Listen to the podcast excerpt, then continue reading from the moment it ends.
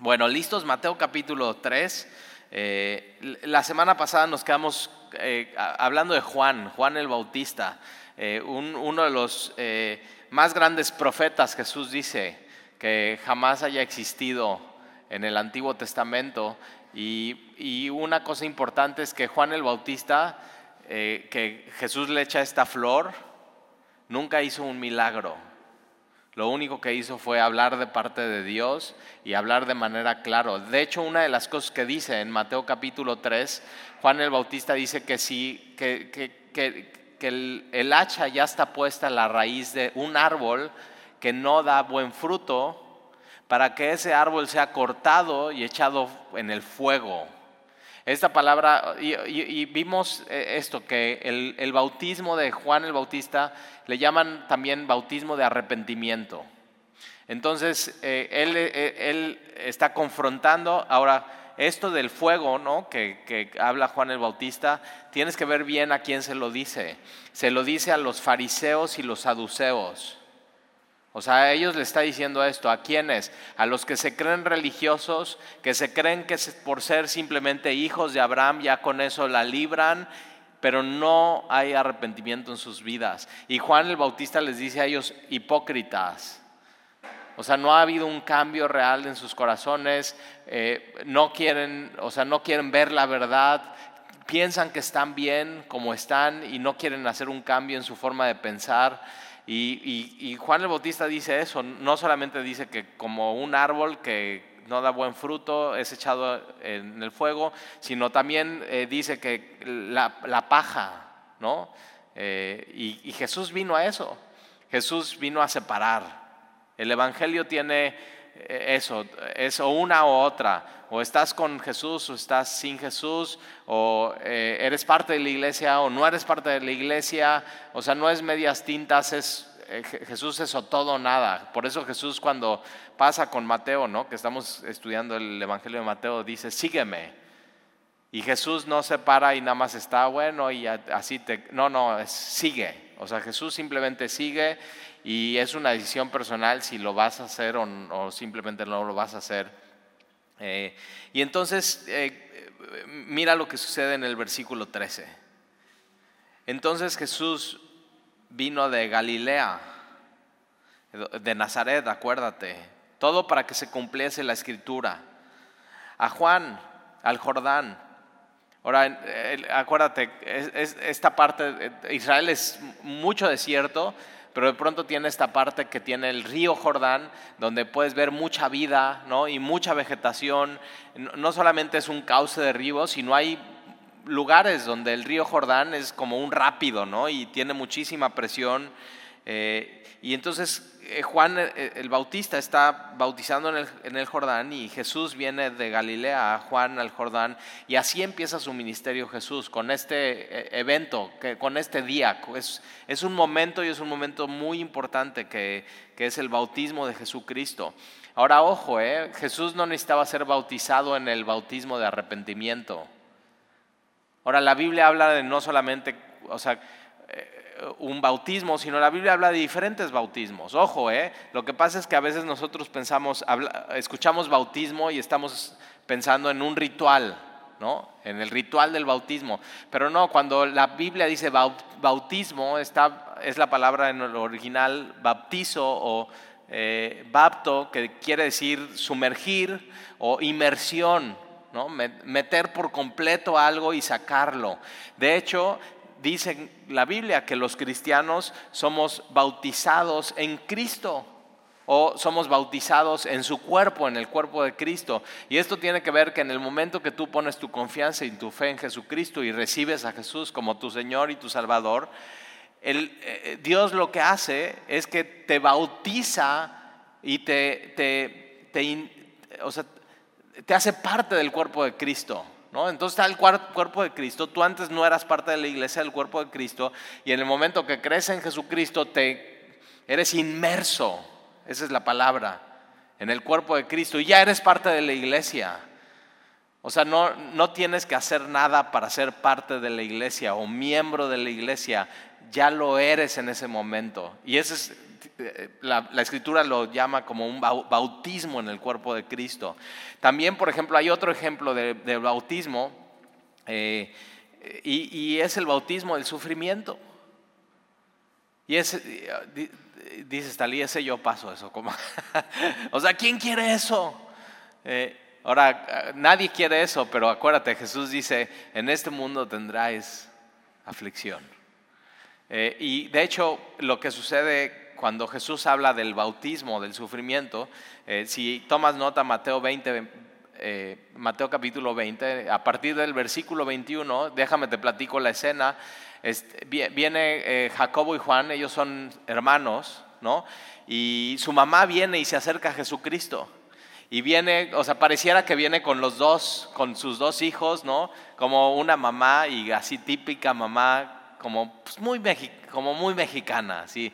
y ya sabes, súper orgulloso de sus hijos y se acerca a Jesús y está recomendando a sus hijos a Jesús y les dice, Señor, yo te pido que eh, se pueda sentar él a tu izquierda y él a tu derecha, así como que, que puedan tener ellos dos la posición de honor. Y entonces Jesús, una de las cosas que hace es que le responde a, a ellos, a su mamá, y dice, no sabes lo que pides. ¿Podéis beber del vaso que yo he de beber y ser bautizados con el bautismo que yo soy bautizado? Ahora, Mateo 20, Jesús está a punto de ir a la cruz. Está hablando del bautismo del sufrimiento que va a vivir en el Calvario. Está hablando del bautismo del martirio, de, ser testigo de Dios y estar dispuesto a morir por eso. Y entonces e, ellos le contestan, los Jacobo y Juan, y le dicen, sí podemos. O sea, sí podemos ser bautizados con ese bautismo. Y él les dijo, a la verdad de mi vaso beberéis. Y con el bautismo con que yo soy bautizado seréis bautizados. Y uno de los primeros mártires es eso, es, es, Jacobo. Y al final de su vida, eh, Juan, eh, en la isla de Patmos, sufriendo por el, por el Evangelio. Pero fíjate, en el mayor sufrimiento en la vida de Juan, en la isla de Patmos, en Apocalipsis tiene la revelación de Jesucristo, que lo tienes ahí en la Biblia, el libro de Apocalipsis. Y entonces, eh, eh, pues eh, tienes eso, ¿no? El, bautismo, el Cristo, el bautismo, que es, no es el ritual, sino es sumergirte o ser inmerso en el cuerpo de Cristo, el bautismo en sufrimiento, o el bautismo en, ser mártir. Pero también vamos a ver aquí, en lo que viene en nuestro estudio de hoy, el, el bautismo, algunos le llaman el bautismo de justicia de Jesús. y vamos a ver por qué entonces, versículo 3, entonces Jesús vino de Galilea a Juan al Jordán para ser bautizados por él. Ahora, otro bautismo que no mencioné es el, el bautismo o la llenura del Espíritu Santo.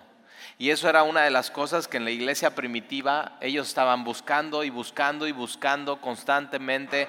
De hecho, si tomas nota, Hechos capítulo 11, versículo 16, entonces me acordé de lo dicho por el Señor. Es algo que Jesús les había dicho cuando dijo, ciertamente Juan bautizó en agua, mas vosotros seréis bautizados con el Espíritu Santo.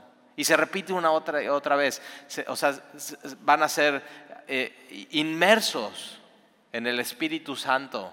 Eh, ahora, eso, eh, ser inmersos y sumergidos en el Espíritu Santo, les daba varias cosas a los creyentes de la iglesia primitiva. Lo primero que les daba es poder ser testigos dinámicos y fieles de Jesucristo. Es decir, hablaban con valentía, compartían el Evangelio, eh, tenían frutos del Espíritu, se amaban unos a otros, eran generosos. Pero otra cosa para lo cual servía eso, es un poco para lo que vamos a ver hoy, es para poder vencer las tentaciones en la vida. O sea, mucho de lo que es el bautismo, la llenura del Espíritu Santo, te va a servir eso para, para no pecar, para poder vencer la tentación. Y eso es lo que se requiere y es un poco de lo que vamos a ver hoy. Pero primero vamos a ver el bautismo de Jesús. Y entonces, eh, Jesús vino de Galilea a Juan el Jordán para ser bautizados por él, mas Juan se, le oponía diciendo, yo necesito ser bautizado por ti. ¿Por qué? Porque Juan entendía, Jesús no ha pecado, Jesús es Dios mismo, o sea, yo, yo no necesito que bautizar a Jesús, Jesús necesita bautizarme a mí, yo necesito de Jesús. Y, y dice, yo necesito ser bautizado por ti, ¿y tú vienes a mí? Pero Jesús le respondió, deja ahora porque así conviene que cumplamos toda justicia. Por eso algunos le llaman el bautismo de justicia. Es, eh, eh, Jesús vino a cumplir toda justicia. Algo que tú y yo no podíamos cumplir. Y por eso conviene, o sea, Jesús está diciendo así conviene. Y convino que Jesús viniera a cumplir toda justicia, la justicia que yo no pude cumplir. La justicia que Él me va a atribuir. Por yo poner mi confianza en Él. Por yo, cuando recibo a Jesús, no solamente recibo a Él, sino recibo su justicia en mi vida, en mi cuenta. Y entonces Jesús dice, porque así conviene que cumplamos toda justicia. Y entonces le dejó, versículo 16, y Jesús, después de que fue bautizado, subió luego del agua. Muy importante esta palabra, subió del agua. Quiere decir, otra vez, eh, está hablando esta idea de sumergir, de inmersión. Eh, Jesús tenía que bajar al agua, ser bautizado, y ahora, ¿qué es lo que está haciendo Jesús? Jesús al, al hacer esto se está identificando contigo y conmigo. Necesito arrepentimiento. Soy pecador. Necesito justicia.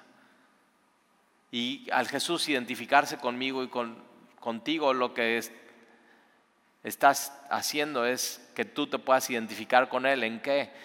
Fíjate, lo que está sucediendo aquí, el bautismo de Jesús, es una foto en segundos instantes del Evangelio. Es Jesús bajando el agua, Jesús siendo sepultado. Jesús vino a eso, a morir y a ser sepultado, a morir en mi lugar. Y de ahí sale del agua, eh, como, como ahí dice, fíjate, eh, subió, sube del agua y entonces tiene que ver con eso. Él murió, pero resucitó. Y cuando tú y yo nos bautizamos en agua, estamos eso.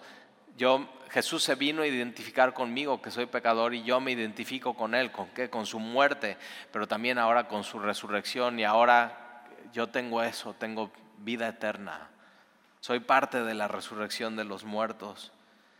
Y entonces después que fue bautizado subió luego del agua. Y aquí que los cielos le fueron abiertos. Es la inauguración del ministerio de Jesús. Se abren los cielos para todo aquel que cree en Él. Porque así, Juan 3:16, de tal manera amó Dios al mundo, que dio a su Hijo unigénito, eso, ¿a qué? A morir.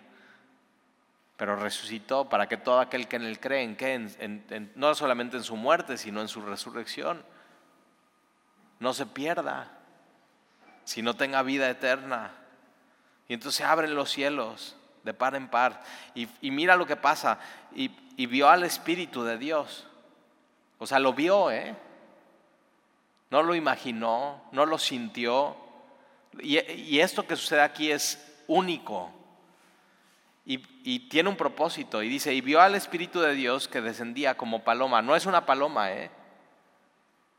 O sea, es, la idea como volando suavemente, como vuela una paloma y, se para en un lugar. Y entonces el Espíritu Santo, Juan lo vio y, descendía como paloma y venía sobre él y se, el Espíritu Santo se quedó sobre Jesucristo. ¿Y, ¿Y qué es lo que está haciendo el Espíritu Santo aquí? El Espíritu Santo está diciendo, Él es el Mesías, Él es Jesús el Salvador. Él es el Hijo de Dios. Él es, o sea, Él es el que habla todo el Antiguo Testamento. Y la misión del Espíritu Santo en este mundo es eso, es apuntar a Jesús. El Espíritu Santo nunca va a glorificar y apuntar a otro lado, sino solamente a Jesucristo. Y entonces ahí, está, el Espíritu Santo está haciendo eso. Él es, Él es, Él es, Él es.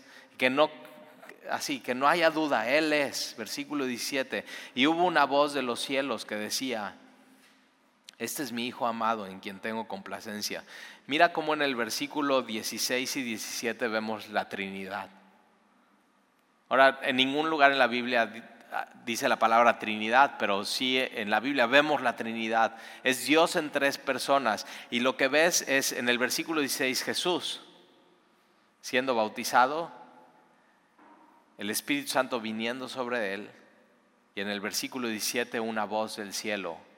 Dios el Padre hablando y diciendo, este es mi Hijo amado. Otra vez, Dios el Padre a quién está apuntando? A Jesucristo. El Espíritu Santo descendiendo y así Él es, el Espíritu Santo apuntando a Jesucristo. Y entonces tienes a Dios, al Padre, hablando con una voz desde los cielos, tienes a Dios el Hijo siendo bautizado y tienes a Dios el Espíritu Santo. Así, Él es, Él es. En dos versículos tienes Dios Padre, Dios Hijo y Dios Espíritu Santo. Y es importante, fíjate lo que dice esta voz. Este es mi Hijo amado, en quien tengo complacencia. Ahí la, la palabra complacencia es, en Él me deleito, en Él estoy satisfecho. Tiene que ver o, también con disfrutar, o sea, plenitud. Ahora, si tú estás en Cristo,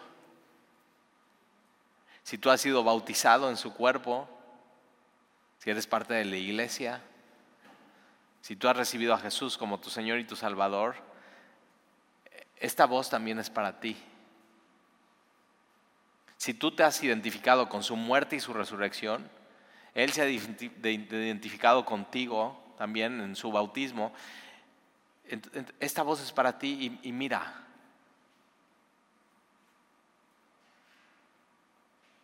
este es mi hijo. Dios te dice eso.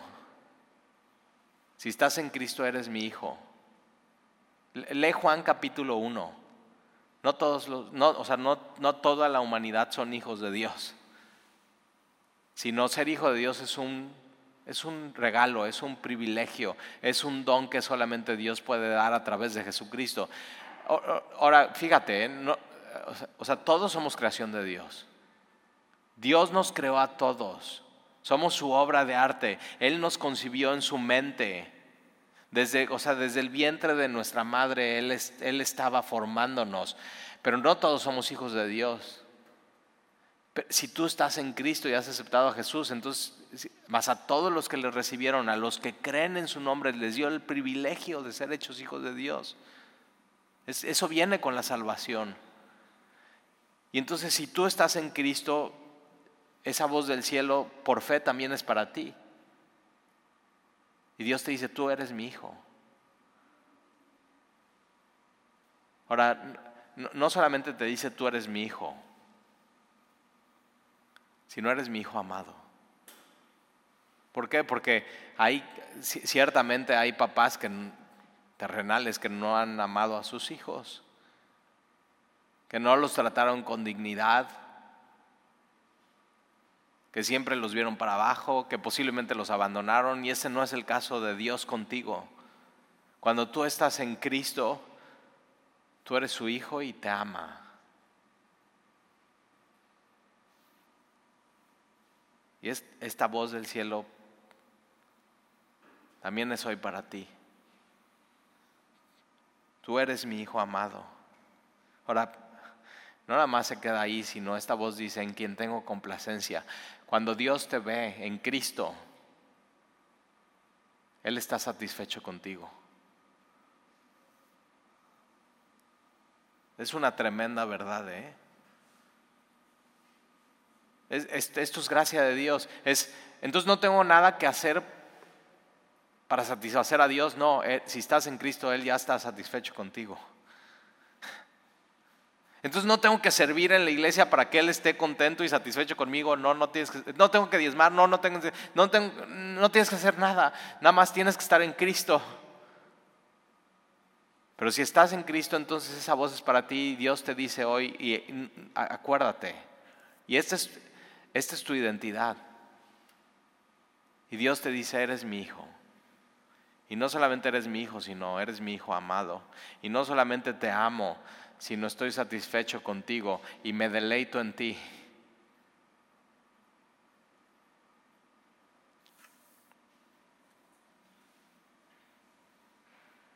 Y eh, este versículo y esta verdad tiene que cambiar tu vida.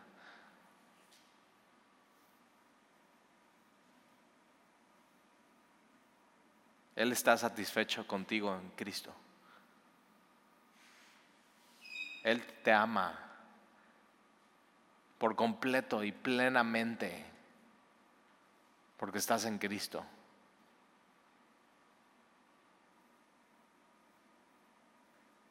Tú en Él, Él en ti. Y Él se deleita con esa relación que tú puedes tener con Él en Cristo. Y hemos escuchado muchas veces eso. Es que tú necesitas a Dios. Ahora, me has escuchado también decir, Dios no te necesita a ti. Dios es Dios, Dios es pleno, Dios es completo, Dios antes de que existiera todo, Él, él era Dios. Eso es lo que le hace diferente a, a todos. Él está pleno y completo por sí solo. No necesita nada, es Dios. Tú necesitas a Dios. Tú no puedes estar pleno y completo sin Él, pero Él desea esa relación contigo y disfrutarte a ti. Entonces cada vez que oramos, Él te disfruta. Cada vez que abres tu Biblia y estamos estudiando su palabra, Él se deleita en eso.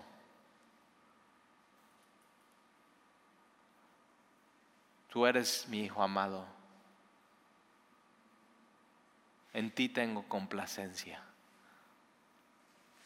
versículo 1 del capítulo 4, entonces Jesús fue llevado por el Espíritu al desierto. Fíjate, o sea, cambio drástico. El Jordán, agua, vegetación, gente, ¿no? ¿Qué, qué imagen? El cielo abriéndose, el Espíritu Santo descendiendo, una voz del cielo. Y de pronto Jesús solo llevado por el Espíritu al desierto para ser tentado por el diablo. Pero él, él llevaba algo, él, venía lleno del Espíritu y otra cosa, él, él sabía su, su identidad, quién era.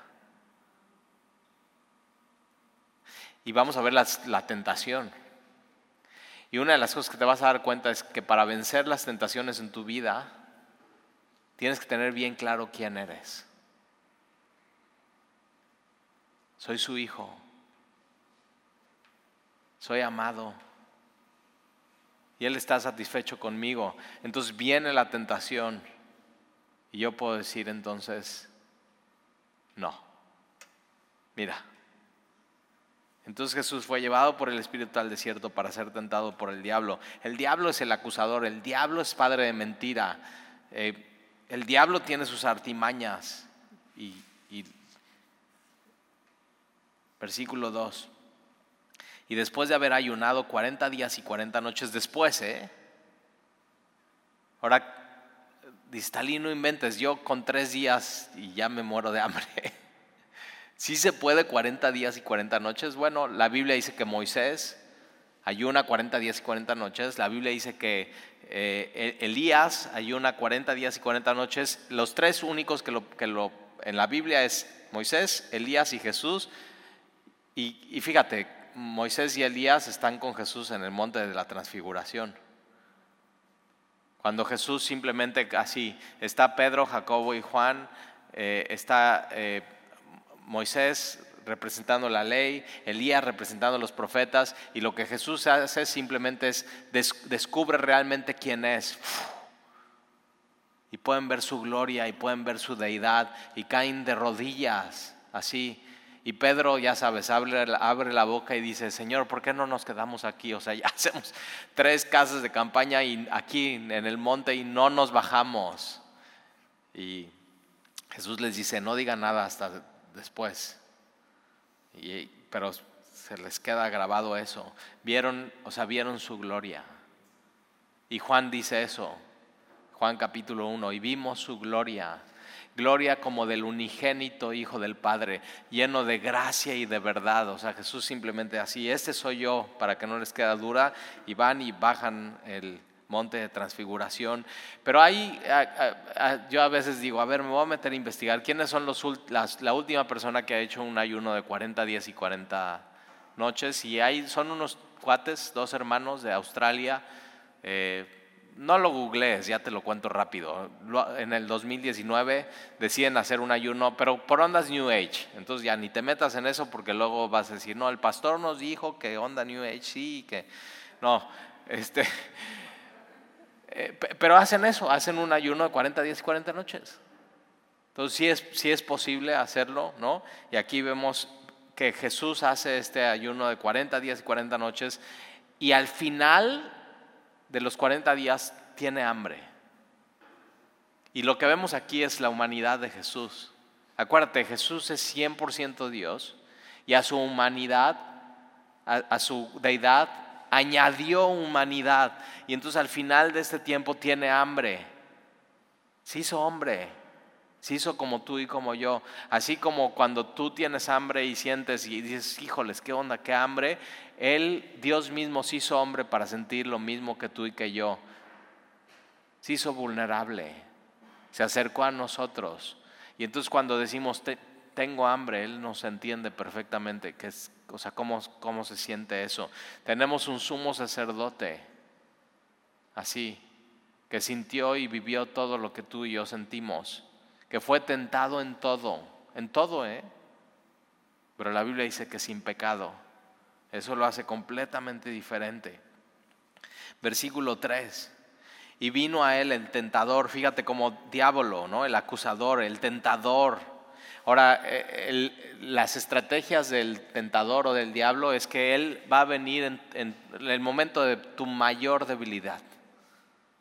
O sea, cuando tú estás acá bien fuerte y bien te sientes increíble, por eso en tu momento, tus momentos de mayor debilidad en tu vida, es donde tienes que estar más pendiente, donde en tus momentos de mayor debilidad en tu vida, emocional, física, de salud, laboral, es en tus mayores momentos de debilidad tienes que tener bien claro cuál es tu identidad.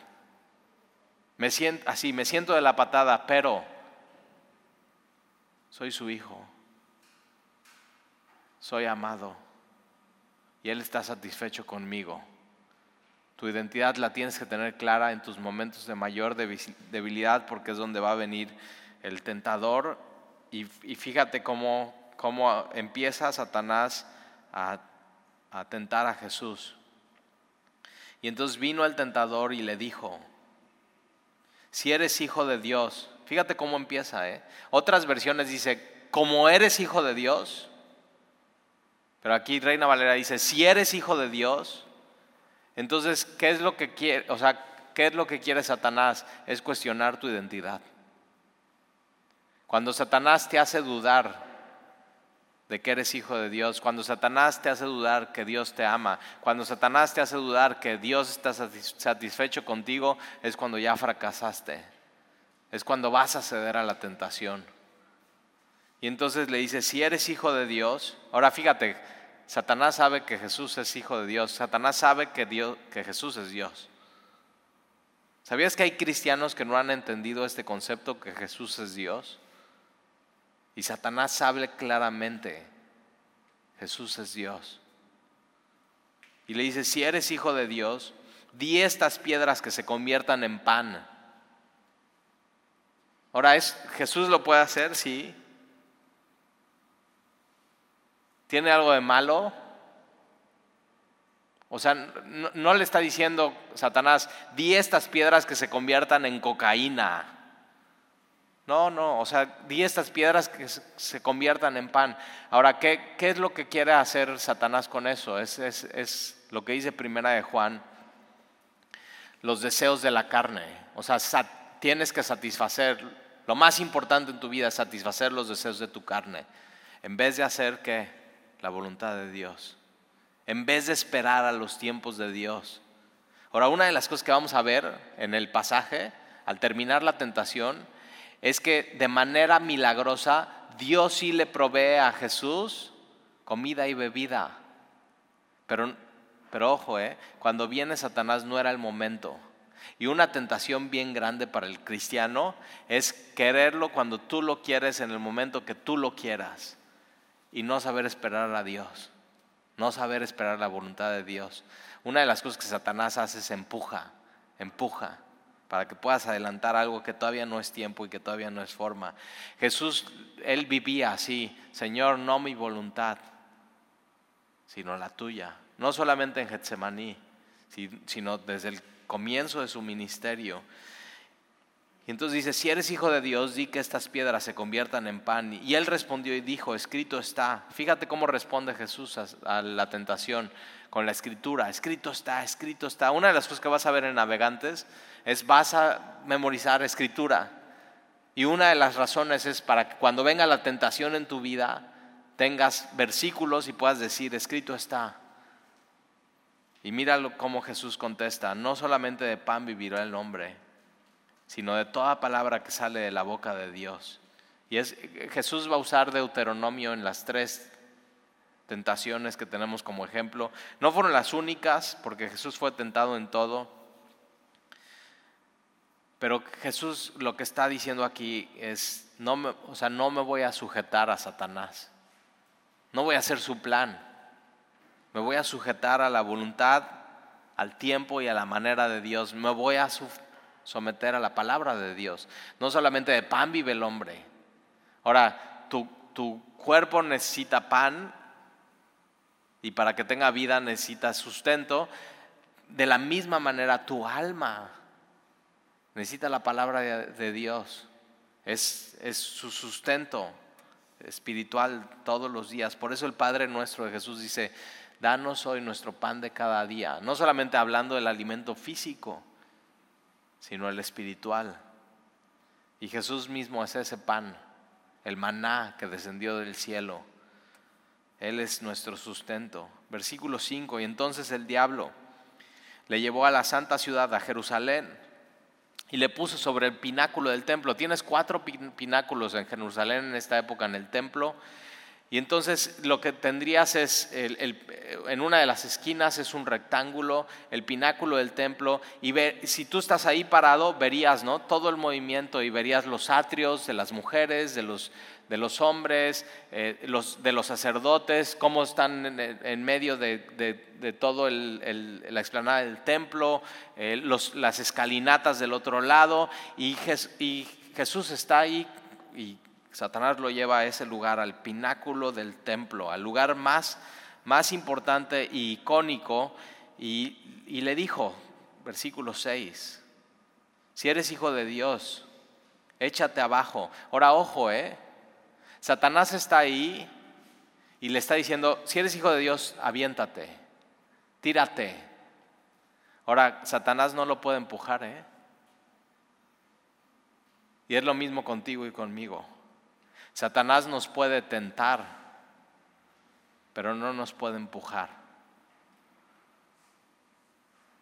Si alguien cae en la tentación, es por decisión propia. Satanás a un creyente no le puede endemoniar, no puede entrar. Lo único que puede hacer es influir. Lo único que puede hacer es usar sus artimañas, sus mentiras, y entonces a Jesús le dice, otra vez, si eres hijo de Dios, échate abajo porque escrito está. Fíjate cómo Satanás también usa escrito está, pero no usa bien la escritura. Y usa Salmo 91. ¿Has leído Salmo 91? Es uno de los favoritos, ¿no? El que habita al abrigo del Altísimo, morará bajo la sombra del Omnipotente. Diré a Jehová, castillo mío. Y, habla de la protección de Dios en tu vida. Y entonces Satanás está usando eso. Bueno, si eres hijo de Dios, Dios te va a proteger aunque te tires del pináculo al templo. A sus ángeles mandará cerca de ti y en sus manos te sostendrán para que no tropieces con tu pie en piedra. Una de las cosas que quiere hacer Satanás es eso, tírate, Dios no va a dejar que mueras, va a mandar a sus ángeles, que todos vean cómo el Señor te levanta, cómo e, Él te salva. O sea, le, está proponiendo, ¿por qué no haces un, un show? Y ya de una vez, o sea, no, no empieces tu ministerio como lo tenías que haber empezado, sino así de una vez y que ya todo el mundo sepa quién eres. Pero otra vez lo que Satanás está, que quiere hacer con Jesús es que Jesús haga lo que Satanás quiere y no lo que el Padre quiere. Esa es la así, ese es al final ese es lo que Satanás quiere hacer contigo, que no hagas lo que el Padre quiere que hagas en tu vida. Cuando caes en la tentación estás dejando eso a la voluntad de Dios.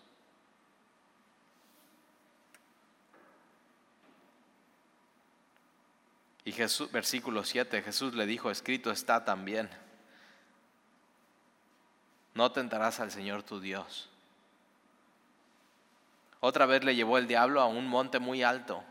O sea, esto es tremendo cuando alguien es llevado por Satanás a un lugar muy alto de posición económica, política, de influencia.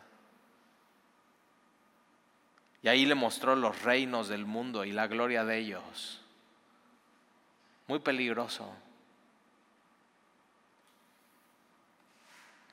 Y le dijo, todo esto te daré si postrado me adorares. Fíjate lo que quiere hacer Satanás con Dios. Dios, yo te debería de adorar a ti, pero no te voy a adorar, tú adórame a mí.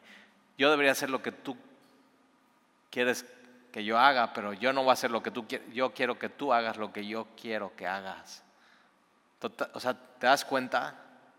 Totalmente chueco la manera de pensar. Por eso Satanás cayó de muy, muy, muy, muy alto. Ahora, ¿qué le está, fíjate qué le está ofreciendo Satanás a Jesús. Salmo 2 es mesiánico y dice, pídeme, le dice Dios a, Jesús, pídeme y te daré todas las naciones. O sea, ya pídeme y te daré. Pero Jesús sabe eso. Jesús sabe que para tener todas las naciones y poder redimir la humanidad de la caída, tiene que ir a dónde? A la cruz. Y Satanás le está diciendo, mira esto, ¿ves todo esto? Si me adoras, no necesitas ir a la cruz. Si me adoras, no necesitas sufrir. Y es una mentira. La única manera de redimir a la humanidad era yendo a la cruz del Calvario. Satanás siempre te va a ofrecer atajos. Pero acuérdate, la obra más hermosa, más plena, más completa, redentora de la humanidad, fue a través del sufrimiento, fue a través de la cruz del Calvario. Y mira cómo contesta Jesús a eso. Versículo 10, entonces Jesús le dijo, vete Satanás Entonces ya sabes cómo contestar. Escrito está, escrito está. No te voy a adorar, vete Satanás. o sea, te tiene, pero te tiene que quedar claro quién eres para hacer esto. O sea, no soy tuyo, soy de Jesús. Soy hijo de Dios. Él me ama. Él está satisfecho conmigo. No necesito lo que me, no necesito lo que me ofreces. Así, vete Satanás. Porque escrito está, al Señor tu Dios adorarás y a Él solo servirás. Y entonces, versículo 11, el diablo entonces le dejó. Ahora, e, e, esto el diablo le dejó, es Jesús gana. No cae ante la tentación. Y Jesús quiere que vivas de la misma manera. Victorioso. Y, mira lo que sucede. En el momento que el diablo le dejó, he aquí que vinieron ángeles y le servían. Esta palabra servían es eso, es así, le alimentaron. Entonces pan y agua. Y hay, y hay muchos cristianos que no llegan a esto, a estas bienaventuranzas en su vida. De hecho, eh, Santiago 1.12 dice, bienaventurado el hombre o la mujer que resiste la tentación. Vale la pena. Pero para poder resistir la tentación tienes que saber quién eres. Y acuérdate, y anótalo ahí en tu Biblia y medita en estas cosas. Si estás batallando con una así y caes y caes y caes, necesitas dos cosas entender hoy. Número uno, necesitas la llenura del Espíritu. Porque en, el libro de Hechos, la iglesia primitiva era llena del Espíritu y, y entonces era una iglesia dinámica, compartía el Evangelio, eran valientes para hablar, pero otra cosa tenían, daban fruto, amor, generosidad, paz, dominio propio, pero una de las cosas pasaba con la iglesia, que tenían el poder para no pecar, para no caer en la tentación. Y un hombre lleno y guiado del Espíritu Santo es este, es un hombre sometido a Dios, que cuando venga la tentación va a decir, no, escrito está, escrito está. Y al final cuando pasa la tentación, bienaventurado el hombre o la mujer, el cual soporta, la, es, soporta, ¿eh?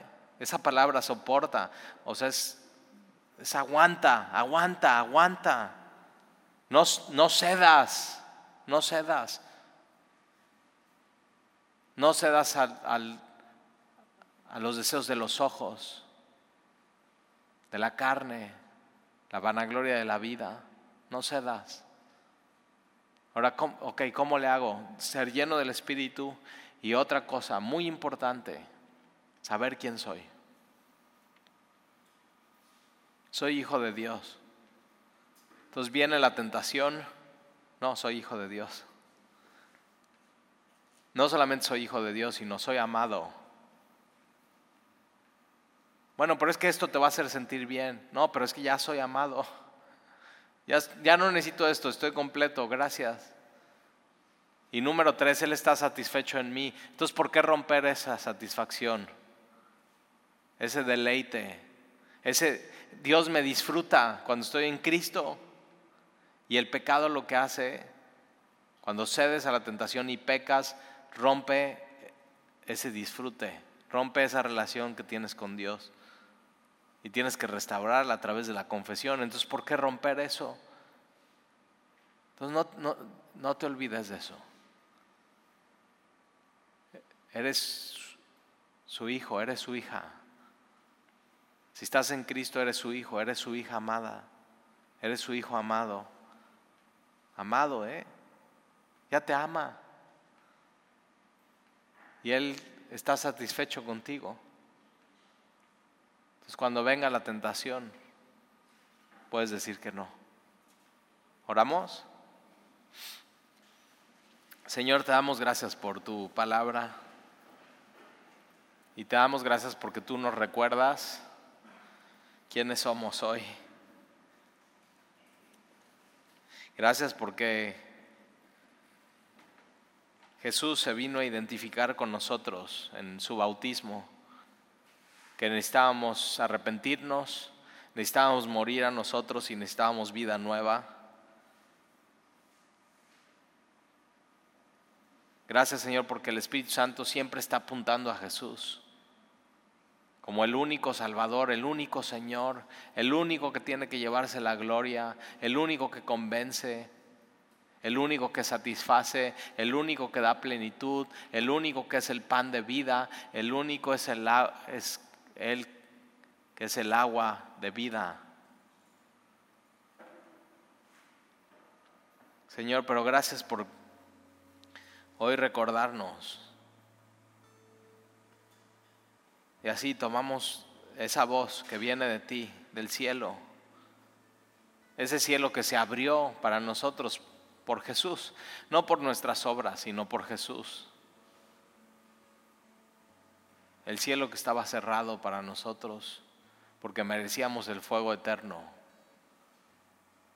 Merecíamos ser inmersos en esas llamas y en el castigo. Pero Señor, nos salvaste. y fuimos inmersos en Cristo y fuimos inmersos en su cuerpo. Y te damos gracias por eso. Gracias por hoy, Padre, recordarnos que somos tus hijos.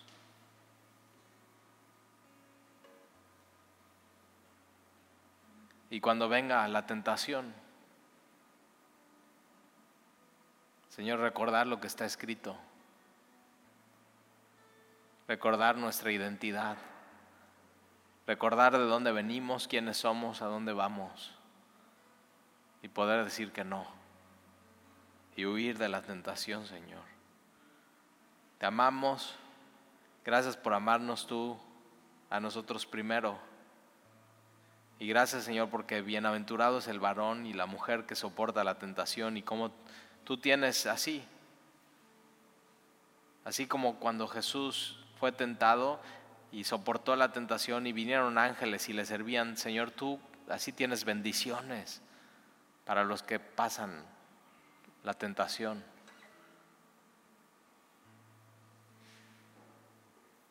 Gracias por esa promesa, Señor, también en nuestra vida. Fortalécenos, llénanos de tu espíritu. Lo necesitamos. No podemos vivir sin ti. Necesitamos esa llenura que tuvo la iglesia, como en Hechos capítulo 11. El bautismo de Juan era de arrepentimiento, pero el de Jesús era del Espíritu. Y ese es, ese es el que buscamos, Señor, y ese es el que queremos. Ser inmersos en tu amor, en tu Espíritu tan llenos de ti que cuando llegue algo ya no quepa en nosotros porque ya estamos llenos de ti. Y te lo pedimos, Señor, te amamos. En el nombre de Jesús, amén.